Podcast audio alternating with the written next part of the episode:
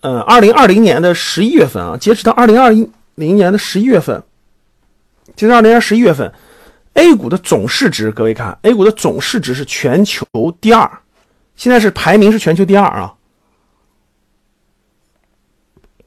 这个第二说的是市值，就市值，A 股总市值呢，全球目前是排名第二。三十年的时间，因为大家知道 A 股是从二零，是从一九九九零年底一九九一年才开始有国内有这个股市的啊，国内有资本市场的。三十年的时间呢，融资就市场上这个企业的融资总共融了十五万亿，分红分了多少钱？分了于十万亿啊，分红分了十万亿。照这个速度，各位啊，大家往下看，我会写。一年大概现在分红一万多亿，估计五年就会超越这个这个融资量和同时在增加，但未来随着时间的推移，分红量会越来越多，越来越多，越来越多，超过融资量。目前沪深两市啊，目前沪深两市总共有四千一百零一家公司上市啊，四千一百零一家，挺多的哈，总市值大概是八十万亿元啊，总市值是将近八十万亿。有大家知道不知道这个国内的 GDP 是多少？就是我们一年的中国一年的 GDP 是多少？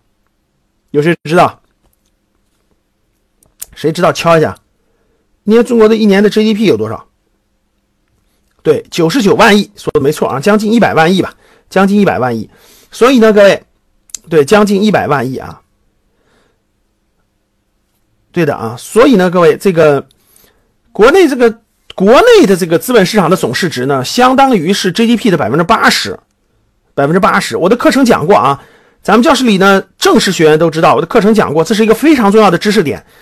就是你的资本市场的总市值占你所有，就是占你所有这个 GDP 的总市值的比例，是一个判断资本市场贵了还是便宜了的一个非常重要的一个指标，非常重要的一个指标啊。其实呢，我们现在是是不是算就是算八八八十呢？就是。啊，总市值是八十万亿，占 GDP 的一百万亿，是不是在八十呢？其实应该比八十高一些。为什么？大家都知道，中国有些公司是在国外上市的，对不对？在美国上市，在港股上市。所以，如果把港股的市值和这个在美股上市的市值加上呢，其实现在将近大概是九十万亿左右。其实应该是就所有这个上市公司的这个市值加起来，基本上是在九十多万亿吧，应该是。所以基本上是证券化率呢。大概是九十多一点，九十多一点是比较合理的啊，比较合理的。拥有投资者的这个数量呢是，那这个证券化率这个范围是什么样的概念呢？这里我就不展开了。我的课程当中呢，详细的讲过这个知识点了，所以大家下来以后呢，去通过这个知识点去详细了解一下这个上限和下限分别是多少啊。拥有投资者账户现在是一点七五亿人，所以各位全国的股民是一点七五亿。啊，全国有总共有十四亿人口，然后呢，成年人呢，大概在十八岁到啊六十岁的成年人呢，大家去算一算啊，大概应该是在九个亿左右吧，应该是八九个亿左右，所以股民数量是一一点七五亿，然后营业收入占到了 GDP 的半壁江山啊，上市公司成为中国经济的支柱，是的，当前沪深的交易额总值是八十万亿，在全球是个啥概念？各位啊，在全球是个啥概念？约占全球主要证券交易所总市值的百分之十一，就全球啊，就是美国呀、日本呀、欧洲呀、英国、德国各个国家加起来呢，八十万亿，相当于全球的，相当于全球是八百万亿，接近八百万亿人民币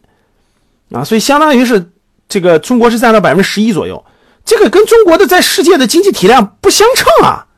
对不对？中国的这个经济体量在世界这个比例。好像是我记得是现在是百分之十七，百分之十六也不知道百分之十七，啊，增量更高，影响的世界将近三分之一，所以现在是百分之十一，其实还应该更高的比例嘛，嗯，比排名第三的日本东京的交易所的总市值高了百分之七十一，东京交易所的总市值没，这个这个这个这个整个国内是比日本是多了百分之七十一，这是一个就中国的整个 A 股市场在世界的地位啊，在世界的一个地位横向比较，在世界的一个地位。